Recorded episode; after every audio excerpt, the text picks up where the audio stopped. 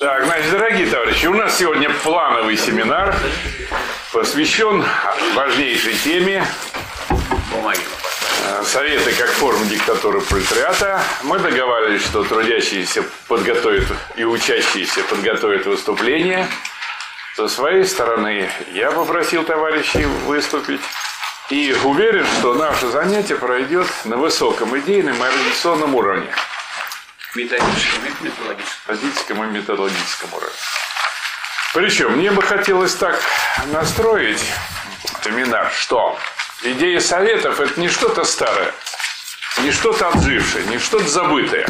А советы – это что-то, над чем нам предстоит много и много поработать. Причем нам предстоит поработать, учтя те ошибки, которые были сделаны. Чтобы не получилось так, что трудящиеся поставят вновь советы советскую власть, и она вновь, вновь будет делать те же самые ошибки и также рухнет. Откуда видно это? Видна такая значит, необходимость такой новой судьбы, новой политики. Это видно из того, что в 1937 году сталинское руководство, несмотря на то, что в эпоху революции они все понимали, что такое советы, зачем они существуют, значит, да, что это форма диктатуры пролетариата. Значит, после принятия Конституции 5 декабря 1936 года, значит, фактически советы, как форма диктатуры пролетариата, перестали существовать. Значит, поскольку Советы – это власть, построи, построенная или строящаяся на основе производства, э, где делегаты выбираются на производстве, таким образом отражают спектр мнений, интересов э, рабочих, трудящихся, действительно работающих на производство.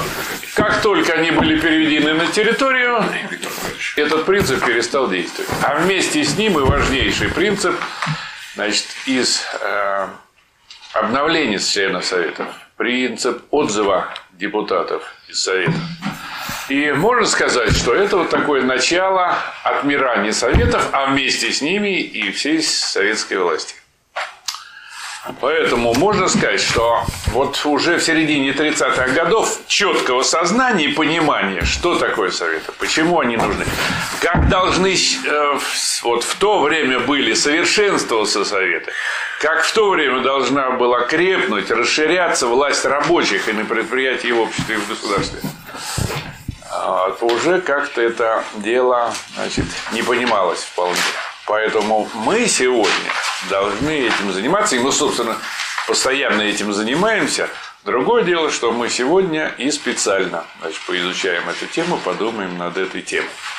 Ну и у нас э, созрели уже товарищи, которые в этом деле разбираются очень глубоко хорошо, имеют не одну статью и даже книги по этому поводу. Поэтому я думаю, что целесообразно нам их послушать. Виктор Аркадьевич, если вы не против первым, начните, пожалуйста. А кто будет готов, руку поднимает, э, вступает, задает вопросы в свободном порядке и так далее. Унести вперед. Руководитель. Да, да. Значит, я согласен с тезисом Александра Сергеевича о том, что значит, эта тема для нас не только одна из наиболее важных, но так вот сложились обстоятельства, что действительно в нашей небольшой могучей кучке вообще-то сейчас собраны почти что лучшие силы в России, которые этой темой занимаются. Может быть, себя не очень хорошо хвалить, может быть, не столько потому, что мы такие тут въедливые, а просто потому, другой, другие, да, другие хреново совсем занимаются. Тем не менее, этот, здесь можно аналогию провести, вот как в свое время значит, написал Владимир Ильич, что марксист лишь тот, кто, так сказать, э, признание классовой борьбы довел до признания диктатуры пролетариата, и тот другой не марксист. Но сегодня можно сказать, по крайней мере для марксистов России, что марксист тот, тот, кто понимает, что Советы – это форма реализации диктатуры пролетариата, причем форма наиболее устойчивая да, и имеющая под собой объективную основу. Вот это, и этим мы должны гордиться. И действительно, значит, вот те, кто здесь сидит, плюс несколько человек вне этого зала, в Питере, в Ленинграде у нас, это действительно лучшие силы, которые этой темой занимаются.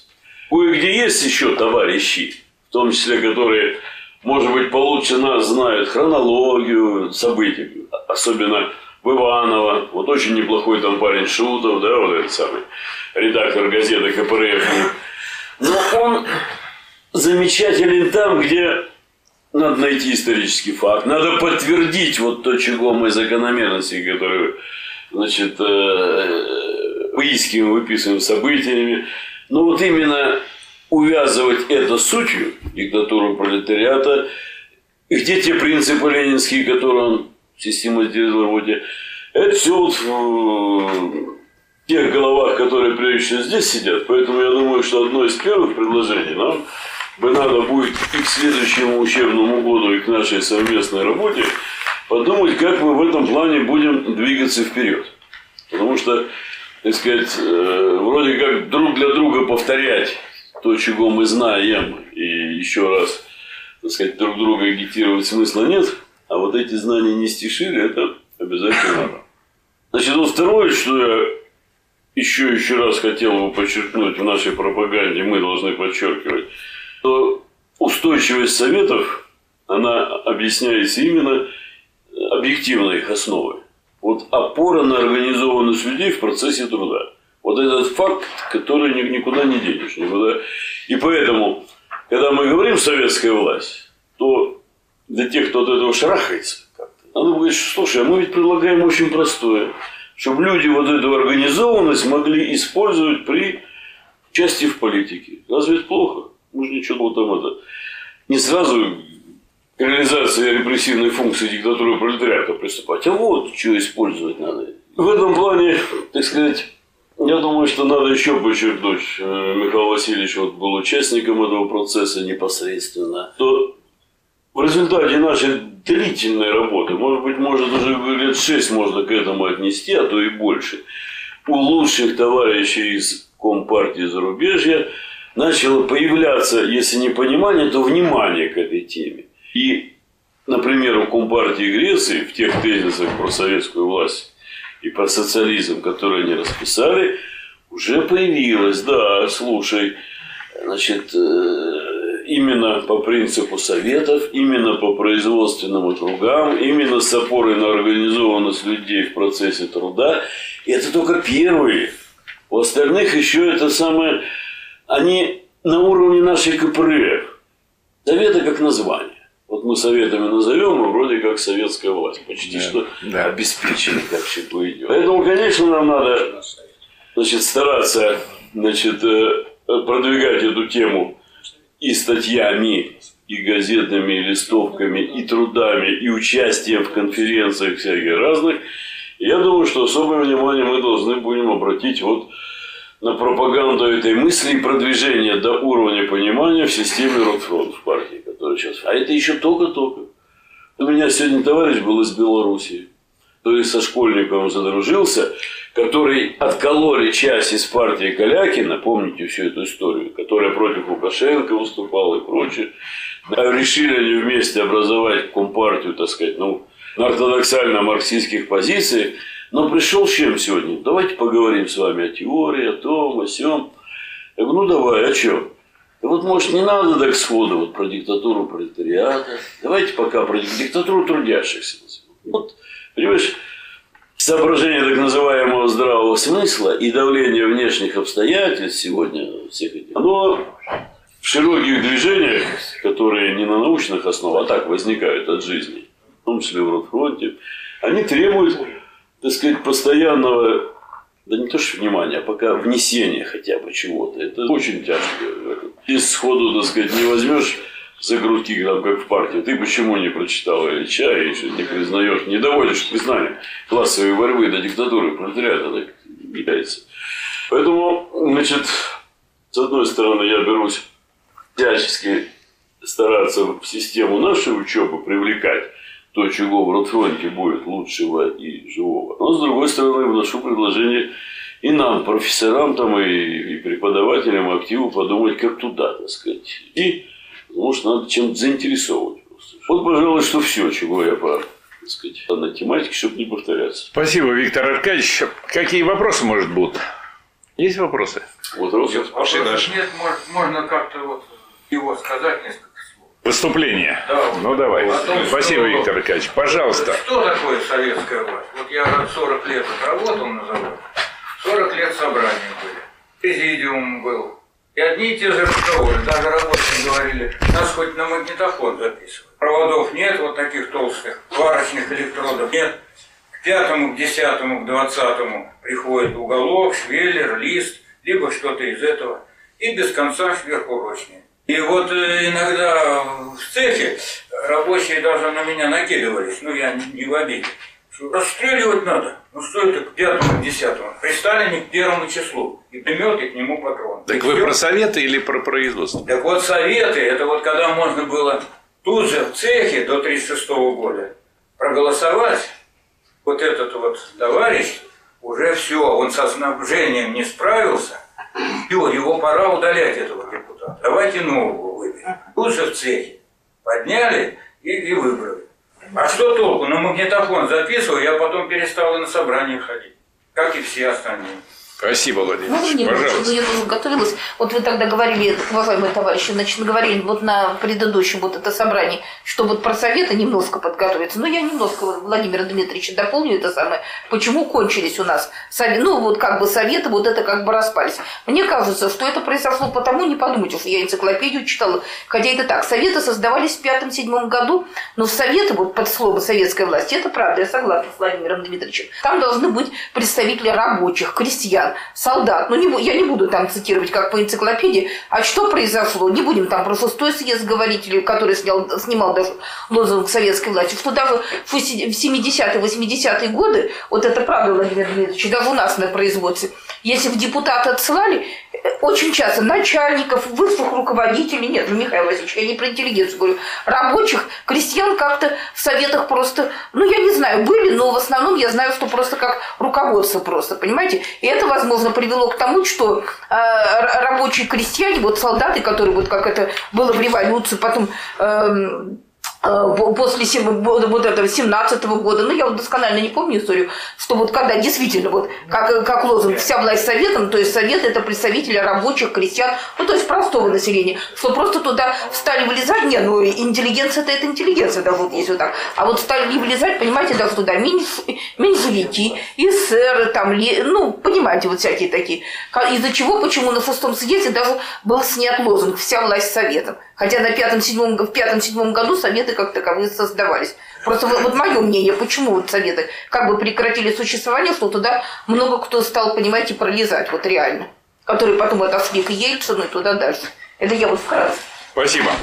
Ну, во-первых, здесь надо сказать, что рабочие и крестьяне в советах были до самого последнего времени. И, скажем, если посмотреть статистику, даже вот тут, 36 года, 50-е, 60-е года, то во всех уровнях, значит, 50, 50, 51, 49 процентов занимали рабочие и крестьяне. То есть половина была совершенно четко. Теперь, что касается последних Верховных Советов и съездов Советов, то там комму- коммунистов было 85%.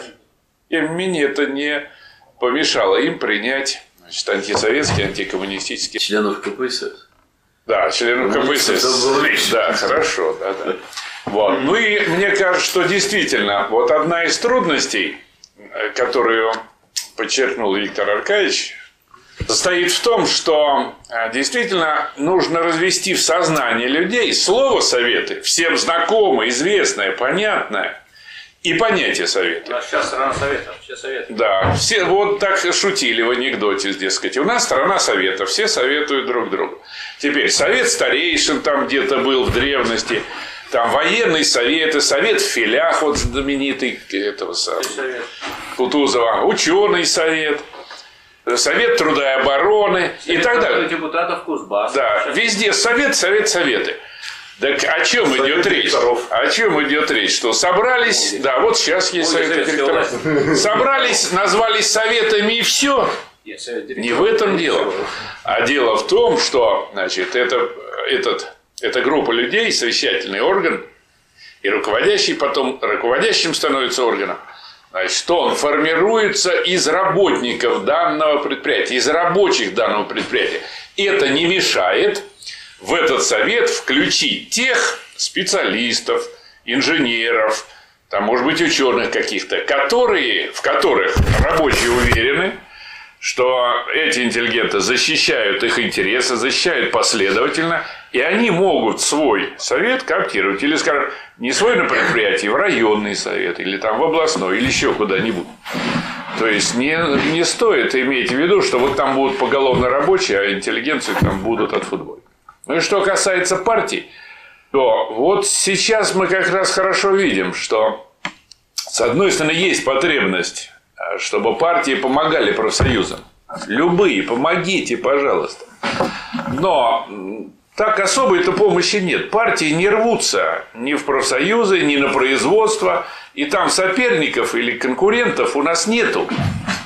Наоборот, так сказать, пожалуйста, приходите, помогите. Ну, а те партии, которые здесь проявят себя хорошо по-деловому, естественно, они получат авторитет в советах на уровне предприятий. Значит, а если на уровне предприятий получили авторитет, значит, пойдут и в районы, и в города, и в Да, Верховный Сергей, ну только такой вопрос. А вот как в Китае, я вот несколько раз лет назад вот просто ходила, вот, ну вот, ну, коммунистам вот было открыто такое собрание, говорили, вот Компартия в Китае, например, вот в данный момент, хотя там не, с- ну, совет, не совсем советская власть, она, тем не менее, контролирует, насколько я понимаю, деятельность вот э, производств всего, чтобы реально не распадалась. Вот у нас, допустим, может Компартия, вот хотя бы, допустим, вот Зюганова, да, КПРФ, да, вот она как бы властвующая, да, она может хотя бы, ну, то есть, э, ну, вы понимаете, она, она может хотя бы это контролировать. Э, То, что идет спад производства, кризис, она нет. А вот в Китае Компартия, она как таковая контролирует. Вот, потому что я вот слушала, вот, вот, вот давно это еще было. Спасибо.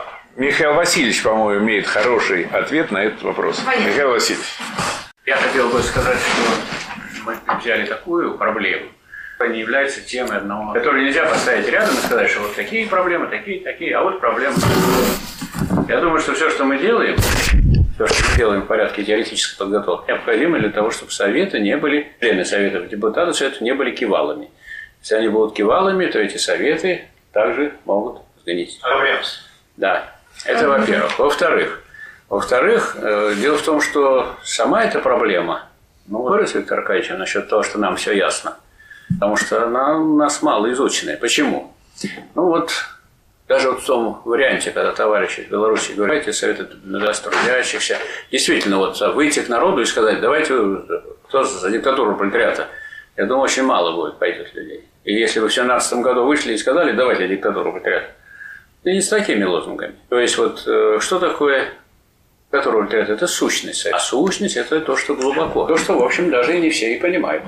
А что такое совет? Это выявленная сущность. То есть действительно диктатура пролетариата. Если нету вот этой самой советов, нету диктатуры пролетариата. Сколько угодно можно книжки писать на эту тему, выступать, и нету этой, самой- этих самых советов. Поэтому, а что такое выявленная сущность? Это действительно. Что мы можем сказать вот про советы? Что же это такое? То есть, э, вот мы все время ищем формулировки, как все-таки, в каком соотношении находятся советы, советская власть к диктатуре пролетариата. Я к стыду своему хочу сказать, что я через 30 подготовки к печати сборника, главное в ленинизме, вдруг в двух местах обнаружил, что у Ленина говорится однозначно, что это организационная форма диктатуры. Такое понимание в корне меняет дело. Если это организационная форма, то если у вас форма не такая организационная, то у вас не будет никаких советов. Поэтому если люди там за социализм, за коммунизм, за все, что хочешь, но они не согласны с тем, чтобы депутаты были производство, и чтобы опора была на производство, не будет ни социализма, или будет временный социализм, временный коммунизм. У нас, так сказать, временный быстренько разваливается, особенно там, где это вот не было на большом корне. Это во-первых. Во-вторых, что надо принять во внимание, раз это форма, диктатуры пролетариата, то в форме есть то, что противоположно диктатуре пролетариата. Мы ее отрицание. Поэтому вот так э, все-таки ставили большевики вопрос, что мы, если там большевики, то мы за совет. Если там не большевики, то мы против. За советы были тогда, когда там были меньшевики и эсер. Почему? Это вот то поле, то поле, если это организационная форма, по сути своей, диктатура рабочего класса, это значит, это та форма, где партия рабочего класса там выиграет в конечном итоге и может выиграть. может получить большинство. Осуществлять может с помощью этих советов диктатуру класса, а не диктатуру партии, которую предлагал Зиновьев. Да, так сказать, он и предлагал партии, так сказать, всерьез. И еще Сталин ему объяснял, что все-таки не класс для партии, а партия для класса. Так вот, в форме советов может идти борьба, могут быть мишеры, и вообще без борьбы вообще ничего не делается. И мы не должны так приготовиться к тому, что вот если будет совет, то и закончится борьба. Борьба-то и начнется в советах. За что? За постоянную, постоянная борьба за то, чтобы рабочий класс и в советах действительно делал власть. Но в советах эту борьбу выиграть можно, а в парламенте эту борьбу выиграть никогда еще ни один вопрос, глубокий вопрос жизни народов не был решен в парламенте. Об этом я не дал. И никаких исключений, никаких исключений история нам не дала. Поэтому э, можно сказать, что советы – это форма разрешения противоречий. Причем такая форма разрешения противоречий, которая благоприятна для утверждения и развития диктатуры пролетариата. А другие формы, они тоже формы разрешения противоречий. Вот неплохую систему создали 30-е, 40-е годы, систему управления. Но эта система не диалектическая. Вот придет болван или предатель, как Хрущев.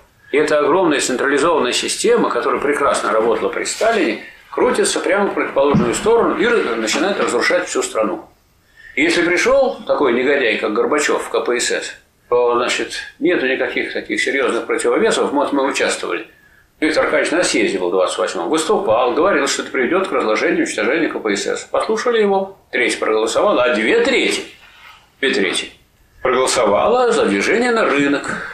Чем, что можно сказать? Ну, это партия проголосовала, партия-то КПСС проголосовала. Кто-то там из-за границы приехал и нам навязал капитализм. Извините, КПСС. Значит, как же такие вот, как устроена была у нас политическая власть, что две трети членов съезда проголосовало за движение на рынок, за движение по существу капитализма и в частной собственности. И наоборот. А вот те люди, которые стояли на почве марксизма, оказались в меньшинстве. Вот нам такая форма организационная не нравится, когда люди, которые стоят на позициях рабочего класса, в меньшинстве.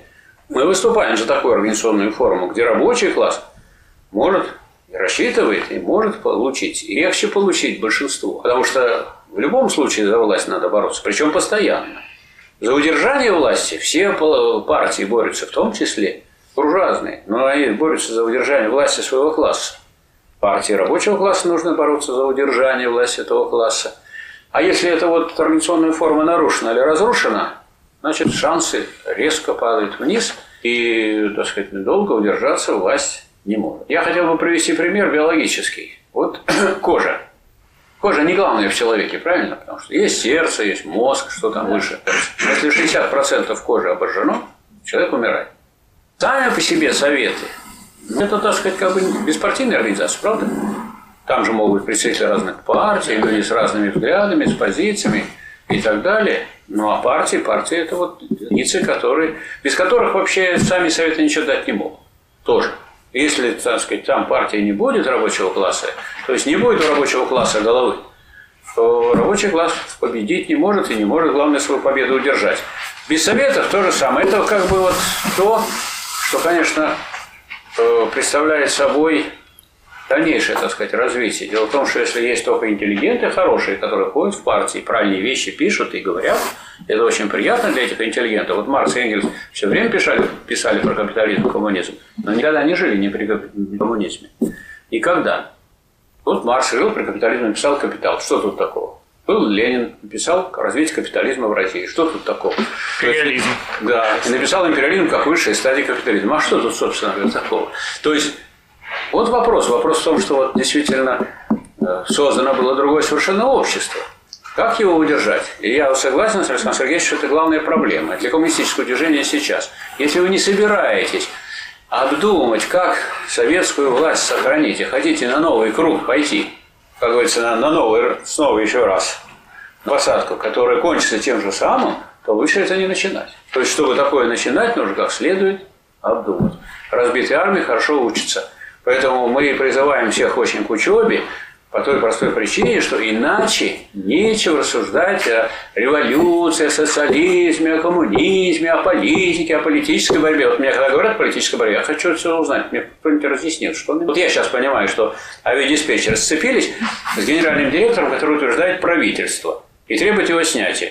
Это политическая борьба. Она сразу вытекает прямо вот раз, раз, раз из экономической. Ну а если какие-то мы мелкие вопросы решаем, тогда это не политическая борьба. То есть если был, была борьба за права, определенные трудовые, но она доросла до проекта Трудового кодекса, и в поддержке этого проекта принимали участие крупнейшие профсоюзы, и те же авиадиспетчеры голодовку сделали в поддержку проекта Фонда рабочих. Это политическая борьба. В Думе голосовали. И дали Жириновскому во время митингов по голове палкой. Женщина дала ему, после этого он воздержался по вопросу о голосовании. Не стал против нашего проекта выступать. Это, это политическая борьба. И один с перепугу от «Единой России» проголосовал за проект Фонда рабочей академии. То есть я хочу сказать, что мы, конечно, безусловно, должны идти вширь, но чем больше мы пойдем вглубь, тем больше мы пойдем и вширь. И по мере того, как мы идем вширь, мы должны углубляться больше, только тогда, так сказать, мы за короткое время для большей массы людей можем это соответствующим образом преподать. Потому что кто ясно мыслит, тот ясно излагает. И поэтому я хочу сказать по итогам вот наших занятий в этом году, что те люди, которые сегодня, которые делали доклады в этом году, ну, это все доклады были новые, каждый к ним очень готовился – ну, я знаю и слышал доклады всех этих товарищей, и я хочу сказать, что для каждой все время искал. А вот это ведь аудитория, не, мы не на улицу пришли, и не в студенческую аудиторию, где на программы и так далее. Это люди, которые имеют жизненный опыт, которые имеют позицию, и которые не просто так вот подумаешь, им будешь говорить и скажешь, что ты такой чеко, они будут слушать. Нет. То есть это очень такая школа учебы для тех, кто у нас здесь выступает, в том числе и для людей, специалистов. Одно дело специалист, у нас специалистов полно, вся страна. А специалистов, которые э, могут работать с рабочим классом и действительно стоят на их у нас очень мало очень мало, и это для нас тоже большая школа. я думаю, что эта школа тоже подготовки советов. Я, кстати, Сан Сергеевич, не видел бы ничего страшного, если бы, скажем, специалисты были бы и за рамками советов. Вот советы решают, а они консультанты советов выступают, советуют, э, предлагают. Вот специалисты пускай советы. Точно так же, как правительство Совнаркома, оно не было в совете. Вот Ленин, который возглавлял. Кто там? Ленин не был, Зиновьев был, Каменев был председателем сначала в ЦИК. Его сняли, поскольку он пытался выступать за, за однородное социалистическое правительство. А так, вообще говоря, ну вот кто должен решать? Решать должны те, кто работает непосредственно правильные блага. А те, кто, значит, могут сказать, хорошую идею сформулировать, пусть идут, придут и сформулируют. А если я не сформулировал идеи, которые поддерживают вот, рабочие крестьяне, собранные в Совете, то я не интеллигент. Уже я интеллигент, если я не могу, так сказать, убедить людей. Я что, голосованием должен убеждать? Но если голосованием я убеждаю, то я не интеллигент. То есть я думаю, что, мне кажется, правильная конструкция, так сказать, вот люди, которые в советах это непосредственно производитель материала, кому придется тяг-то нести принятых решений. Вы решали, вот теперь выполняйте. А мы не решали. Мы только вот обсуждали, мы вам советы давали, а вы советы можете не принять. Это очень важно, чтобы люди сами решали и сами исполняли. Это вот одна из характеристик советов. А эти все орут сейчас о разделении властей. Я вот принял решение, а нам остальное плевать. Вот одни, значит, решают суды, а судебные приставы исполнители потом исполняют не знаю что.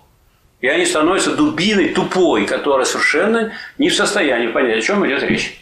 И так далее. Но я не буду эту тему дальше развивать. Я хочу сказать, что осмыслить вот то, то положение, которое у Ленина неоднократно высказывается, что Совет – это организационная форма диктатуры очень важно. И мы призывать будем народ ведь к созданию советской власти – которая по сущности будет, конечно, диктатура. А что касается диктатуры пролетариата, это то, на чем стоять будет партия рабочего класса. Потому что партия Союз единомышленников, если в партии люди не за диктатуру пролетариата, их надо гнать поганой метлой. Как Ленин говорил, что тот, кто не понимает, то должна быть либо диктатура пролетариата, либо диктатура буржуазии, тот либо безнадежный идиот, либо политически настолько неграмотен, что его не только на трибуну, ну и на собрании пускать стыдно. Спасибо. Какие вопросы, пожалуйста? Скажите, пожалуйста, а были ли, я уверен, что должны были быть дискуссии в высшем политическом с того периода, кто-то был, видимо, и против перехода к территориальным принципам по этому вопросу могли бы да, сказать, сказать, Конституции. Сказать я по этому поводу да. могу. могу сказать, что мне неизвестны такие дискуссии. Что никто не знает. Да, это во-первых. Во-вторых, насчет вот вашего удивления, я могу сказать, что, вот, например, я, прочитав полное собрание сочинений, на это не обратил внимания. Чё? Ленин. Ленин, не обратил внимания, я вам, вот честно, чистосердечно признаюсь. Потом, значит, наши товарищи, откуда я впервые об этом узнал? Впервые об этом узнал, кроме того, что у Ленина прочитал и не заметил, что, между прочим, э, по производству должно быть все построено. Что суть советов в том, что это выборы по производству. С этим выступал Алексей Алексеевич Сергеев, нам с вами известный, который был кандидатом в вице-президента Объединенного фронта трудящихся. И он публично и на многих конференциях выступал, и, так сказать, я как-то слышал, и это у меня отложилось в память. Потом Василий Яковлевич Ельмеев с этим выступал неоднократно. Виктор Георгиевич Долгов делал доклад в Петроградском райкоме партии, и по этому поводу, где присутствовал и первый секретарь Ленинградского обкома КПСС Соловьев, они, значит, сидели, послушали, тогда первый секретарь райкома, товарищ Раков, все это собрал, зрелище. Мы выступили с этим, со статьей Ленинградской правде по этому поводу. И вот меня товарищи попросили, говорит, ты вот прочитал Ленина, ты можешь посмотреть, где у Ленина? И я тогда сделал соответственно и удивился как раз на эту тему. все это. Как можно вот так вот читать и не заметить? То есть я, из этого я сделал вывод, что, что вот, скажем, вот представителей партийных, я так думаю, это было не, это не ревизионизм. То есть дело не в том, что люди сознательно, так сказать, поменяли, а в том, что это... И где вот даже Ленин, ну Ленин где закрепил? Он в программе закрепил, только в программе. А где, в каком документе? Вот у нас э, издана большим тиражом газета про социализм «Народная правда». Мы ее раздаем, там добыли мы инструкцию о выборах своим коллективом. Между прочим, инструкции такие вещи интересные, что явка должна быть 30% достаточно. На фоне того, что у нас теперь вообще нет никакой явки на выборы, никакой планки. То есть это очень много. Но и явка, это чем обеспечить? Ну, 30% люди, в этой смене работают. Совершенно нормальным, естественным путем. Люди вот есть, пришли на работу. Вот работа их организовывать, чтобы они осуществляли свою власть. А не то, что придите сюда, вот сюда вот пришло, допустим, 20 человек. А если в цех мы пришли, там было бы 200 человек. Это и разница, если бы там это все проходило. Поэтому, ну вот с этой точки зрения надо сказать, что освоение вот этой темы, этой проблемы о том, что такое советы, оно только начинается. Но еще не... И э, я думаю, что то же самое, что с нами происходило, с нами, происходило и раньше. Только нас э, просветляет события, контрреволюционные события в СССР и предательство КПСС. Это нас просветляет. А тех товарищей, которые тогда были в 1936 году, их успехи, которые были, ослепляли. Все хорошо, наши люди из рабочих пришли, какие тут, что тут думать, вот они, это у нас есть наши красные командиры, у нас наши красные наркомы, все красное, все красное, а потом оказалось, что в середине белое. Надо было юридически. Михаил Васильевич, Да. пару слов вот про Китай. Был такой вопрос по Китаю. Как там с диктатурой пролетариата, с советами? Значит, вы же знаете, что Китайская коммунистическая партия вела очень большую полемику после 20-го съезда с КПСС. Стороне от имени КПСС эту полемику вел товарищ Суслов. И у нас были очень тяжелые отношения с Китаем, дошедшие до кровопролития, которые прекратились, эти тяжелые отношения, со смертью Суслова. Строго. Вот Суслов умер, на следующий день стали хорошие отношения. Из этого видно, что вот это и есть тот самый негодяй Суслов, который отставил идею выкидывания пролетариата. Вот. Что касается Китая, Китай тогда очень сильно подчеркивал. Сейчас что-то Китай не очень подчеркивает. Китай в документах последнего съезда везде про рынок, про социалистический рынок. Поэтому он начитался многих всяких произведений, и неизвестно, куда эти произведения его приведут. Но там сохраняется то, что было выброшено вот в период выбрасывания всех основных звеньев диктатуры пролетариата. У нас, скажем, было право контроля за деятельностью администрации на предприятиях у КПСС, партийная организация. Партийная организация принимает решение и снимает генерального. Ну, то есть там еще есть процедура там. И то все, но это уже гарантия, что сделать. Право контроля очень сильное было. В Китае при всех этих частных собственностях и при всем партийные комитеты контролируют всю хозяйственную жизнь. Поэтому там товарищ Кудринов даже, сказал, что а, в Китае-то они могут принять решение, и тогда так и будет. А у нас могут принять решение, только ничего не будет. В этом и разница. Поэтому в Китае есть, конечно, элементы, так сказать, диктатуры. Я пытался найти, когда был в Северной Корее, пытался найти какие-нибудь там поближе следы, нет ли там советов, не нашел. Но э, это вот закрытая для нас тема, потому что китайский язык сложный. Спасибо, Михаил Васильевич.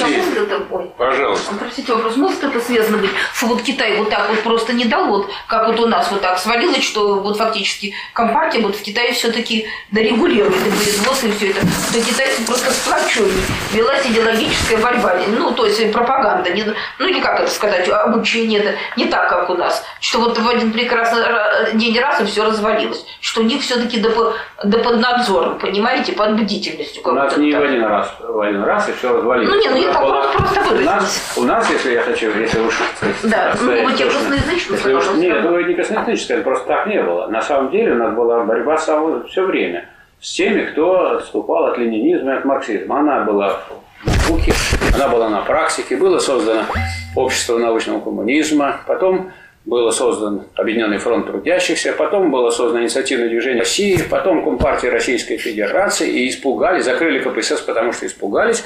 КПС, КПРСФСР в своей программе действий о ревизионистского не имела, я. И мы вот здесь присутствующие принимали участие в составлении этой программы. Виктор Аркадьевич членом ЦК КПРСФСР, Виктор Георгиевич Долгов летом сидел, писал программу поллета, я на вторую половину приезжал. Там не было никаких этих, и поэтому нужно было... Они думали, что они во главе с КПСС, как вот сейчас вместо Единой России, пойдут. Не получилось так, им пришлось. Пришлось закрывать КПСС, поэтому не так было, что в один прекрасный момент ничего не развалилось. Мы потерпели поражение. Но силы, которые разваливали Советский Союз, это были большие контрреволюционные силы, вызревшие в нашей стране. А вот почему они вызрели, это мы не обсуждаем. Если вы, как вы, значит, если вы не будете иметь советы, они будут вызревать даже при социализме. Очень здорово. Потому что почва для этого есть. Спасибо, Михаил Васильевич. Все, все вопросы. Можно еще? Значит, советы... Это выступление или вопрос? Нет, это выступление. Если вопросы, Я то пока спрашиваю А вопросы. кому вопросы? Так, все вопросы? Все. Я хотел бы сказать, что отзыв потеряли, значит, и советы потеряли, и формы. Ну, не значит. потеряли. Это микровыступление. Так, кто хотел бы выступить? Вот, Иван товарищ. хотел. Вот я немножечко дополню э, Михаила Васильевича. Вот, э, вот э, правильно говорил, что это система создана не диалектическая, но на самом деле, в общем-то, ну да, на тот момент она была. Правильно, вот то, что в 30-е годы, так сказать, была система управления, на тот момент она отвечала потребностям, вот, и, так сказать, потом, впоследствии уже Сталин понимал уже после войны, в начале 50-х, и он э, пытался это дело менять. Много и не успел, только и всего лишь. Э, Вот, он, как марксист и диалектик, э, он это, как говорится, не беспокойся, понимал. А вот насчет юридического закрепления, вот вы говорите, однажды профессор Огородников Владимир Петрович привел замечательный пример из путешествия Гулливера, когда он уезжал э, из страны лошадей. Э, Вот, э, был аудиенция у главной лошади. И, так сказать, и он спросил, как у вас с урожаем овса? Он- и она ответила, что, вы знаете, раньше, э, как говорится, было плохо, год на год не приходился, а потом уже мы, так сказать, издали указ о том, что урожай будет нормальный все время, и, как говорится, с тех пор мы проблем не знаем. То есть, вы вот э, о том юридически не надо впадать в то, что вот мы записали, и значит все прекрасно. А что записывать? Э, Отзыв, вот- вот отзыв. Отзыв, Да. э, так сказать, отзыв был до 70-х годов отзывали. На, на самом деле отзывы были. Так сказать, но дело не, дело не в том, я говорю, дело не, дело не в том. Дело в том, что это не нужно уповать на, так сказать, юридическую запись. Я почему и привел пример э, такой, что, э, так сказать, записали, успокоились. Законов можно напис- написать и принимать кучу. Вот, э, так сказать, Юрий Мухин пробивает закон об ответственности власти перед народом. Прекрасно, я бы на месте правительства даже принял бы. Только не выполнял. Вот и все. Так вот и есть законы, есть, но... За- Законов полно и очень хороших. Ну, э, в принципе, та- так что э, дело не, не- не в этом. да. На тот момент, на тот момент, видимо, это было, так сказать, наиболее рациональный э, способ. Да, конечно, потому что, так сказать, это тем самым расширялась, так сказать, база. Вот та- таково мое мнение. Вы хоть хотите выступить? Да, я хочу Пожалуйста. выступить. Значит, здесь вопрос в чем стоит? Почему вот наша советская власть, да, тогда, когда она была советской, государство диктатура пролетариата, оно не выполнило своей главной цели – построение полного коммунистического общества и ликвидация государства любого. И речь идет о ликвидации государства. Значит, государство, оно откуда идут истоки разложения руководства, расхождения государственной власти. Дело в том, что при разделении труда, когда имеет место разделение труда между людьми, и имеются специальные люди, управленцы, у этих людей совершенно объективно имеются интересы, отличные от интереса трудящихся, от интереса рабочих. И корпоративное, и личное, ну это объективно так существует. Значит, и здесь вот говорят, что вот надо выбирать таких людей, каких-то особых людей, коммунистов, особо преданных, которые вот эти интересы, значит, свои отодвинут, и которые будут, невзирая на эти интересы, продвигать интересы рабочего класса. Но вот от этой позиции оно вот веет немножечко утопизмом. Вот здесь мне по рассылке пришел хороший материал по Северной Корее. Вот Северная Корея это наиболее в нынешнее время считается жесткое социалистическое государство с жестко централизованной экономикой, где вот нет элементов рыночной экономики и так далее. Там говорится, что в последнее время там вот какие веяния появились. Вот предприниматели. Там достаточно большой, утверждают авторы, там Сеур там сбежал какой-то. И, в общем-то, это похоже на правду. Достаточно большой сектор частно-предпринимательский. Как там это организовывается? Очень просто. Человек пригоняет, скажем, из Китая 7 грузовиков. Эти грузовики, этими грузовиками владеет, на них сидят его работники, он там возит чего-то, грузы перевозит. А как же так? Там же нет частного бизнеса. А эти грузовики, они формально числятся. Если на государственном, частном предпри... на государственном предприятии, то 100 долларов в месяц директору с грузовика. Если в войсковой части, 200 долларов командиру части за грузовик в месяц. И ездят от военные или государственные грузовики, а на суть, по сути они частные. И по ряду косвенных признаков можно судить, что у нас в стране, по крайней мере, 70-е 80-е годы, а возможно и всегда, где-то что-то такое вот был какой-то неучтенный сектор. Но в частности доказательством этому служит страшное, злобное сопротивление внедрению систем автоматизированного учета. Это очень большая была борьба, и она кончилась, в общем-то, поражением сторонников внедрения таких систем. Это тоже показатель. Вот. И вот если посмотреть на это разложение, вот когда оно началось, вот Кочетов в романе «Молнии бьют по вершинам», он упоминает, что еще в НЭПе, период НЭПа в Петрограде, 23-24 год, вот у государственных фабрик стоят откровенно грузовики, затариваются там продукции этой фабрик и везут продавать на рынок куда-то в Неповские равки, там за дефицитной продукции по госценам, везут продавать по рыночным ценам, как у нас было в конце 80-х, один к одному. Я поразился, как Кочетов вот мог, умерев в начале 70-х годов, вот предвидеть так, что у нас будет в конце 80-х. Естественно, это не могло существовать без, как бы сейчас сказали, ментовской крыши, ГПУшной крыши, обкомовской крыши, в конце концов. И там же описывается, как вот Зиновьев проводил так называемые спевки, мероприятия в обкоме, куда приглашались коммунисты, там пьянки типа были. Вот «Мог не бьют по вершинам», неоконченный роман Кочета. Очень он в этом смысле такой хороший.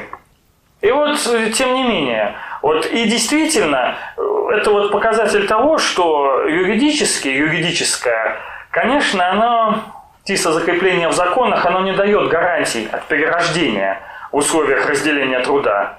И почему для нас сейчас эта тема, даже вот еще когда нам вроде до взятия власти очень далеко, и э, для нас столь актуальна? Потому что то же самое происходит и в профсоюзах мы видим.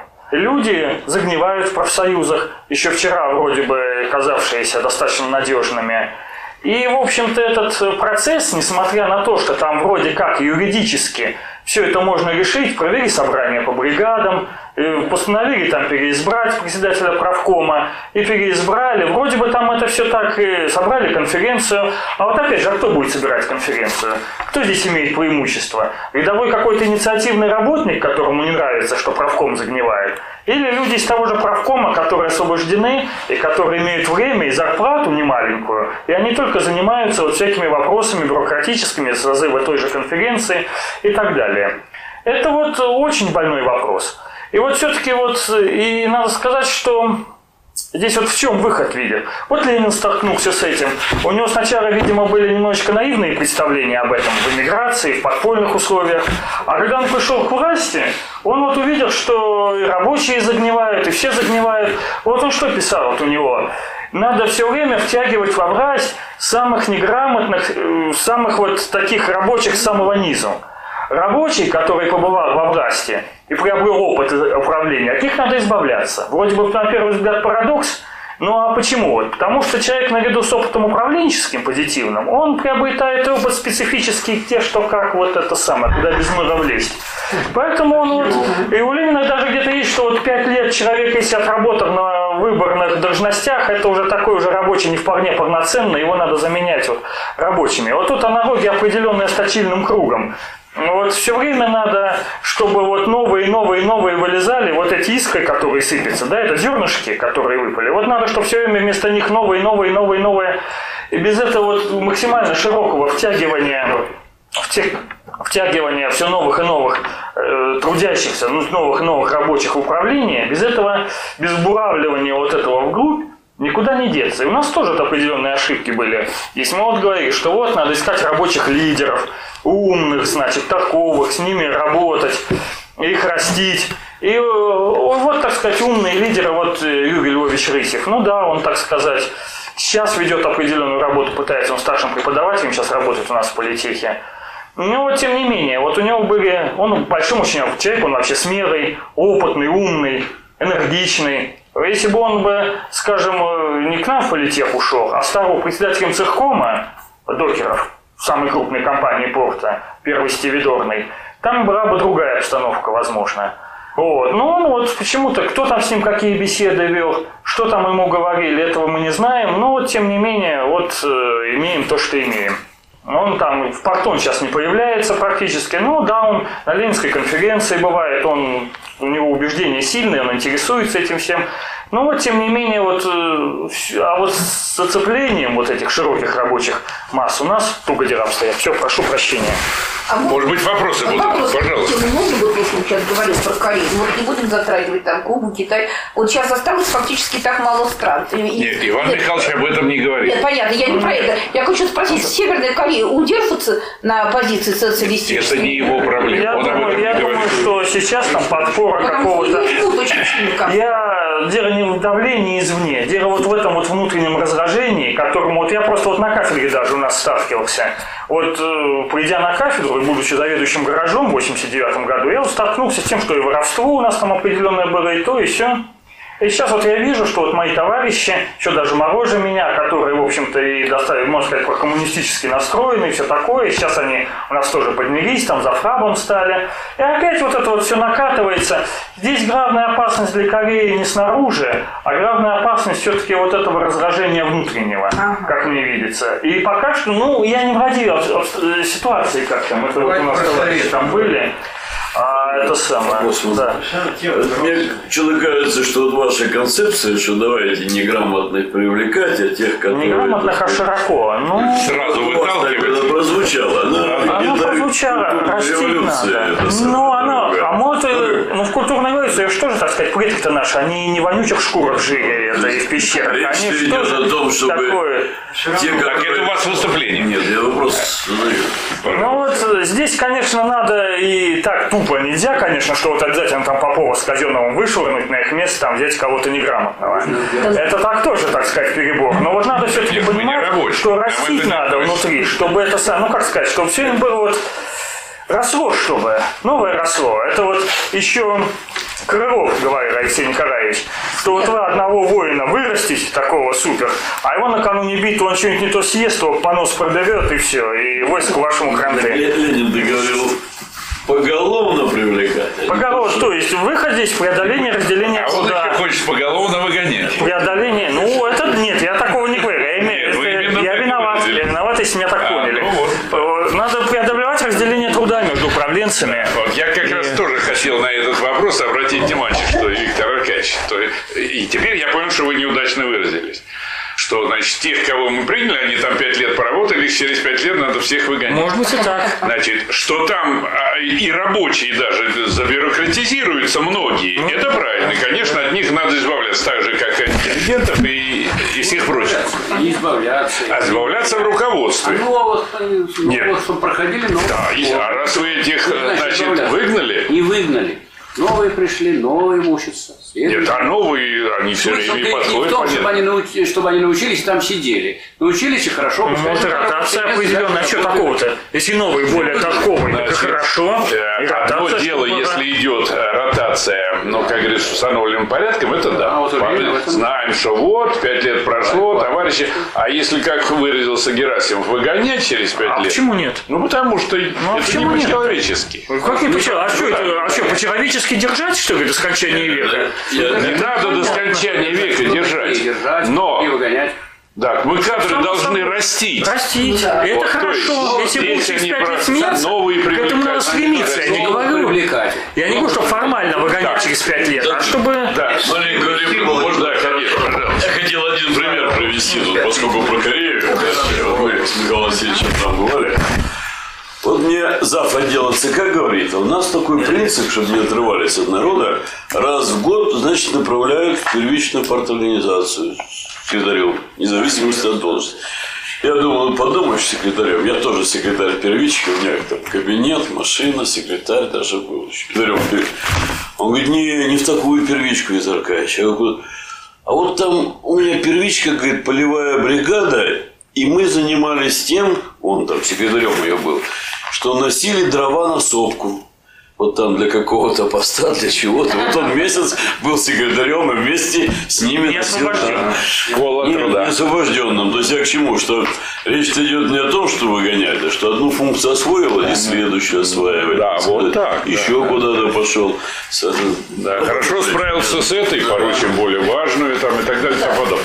Значит, дорогие товарищи, время наше, к сожалению, заканчивается. Разрешите мне в подведении итогов пару слов. Значит, ну вот дискуссия, она показала и правоту Виктора Аркадьевича, что, конечно, вроде мы этим давно занимаемся, вроде мы тут, если не все, то многое знаем. С другой стороны, э, вот по характеру вопросов, ответов чувствуется, что здесь мы много и не знаем, что нам еще больше нужно познавать. И мне кажется, вот этот пафос выступления Михаила Васильевича, он как раз и говорит о том, что к этому надо отнестись новаторски. Если мы хотим построить советы, нам нужно сначала их понять, что это такое. Сначала науку усвоить.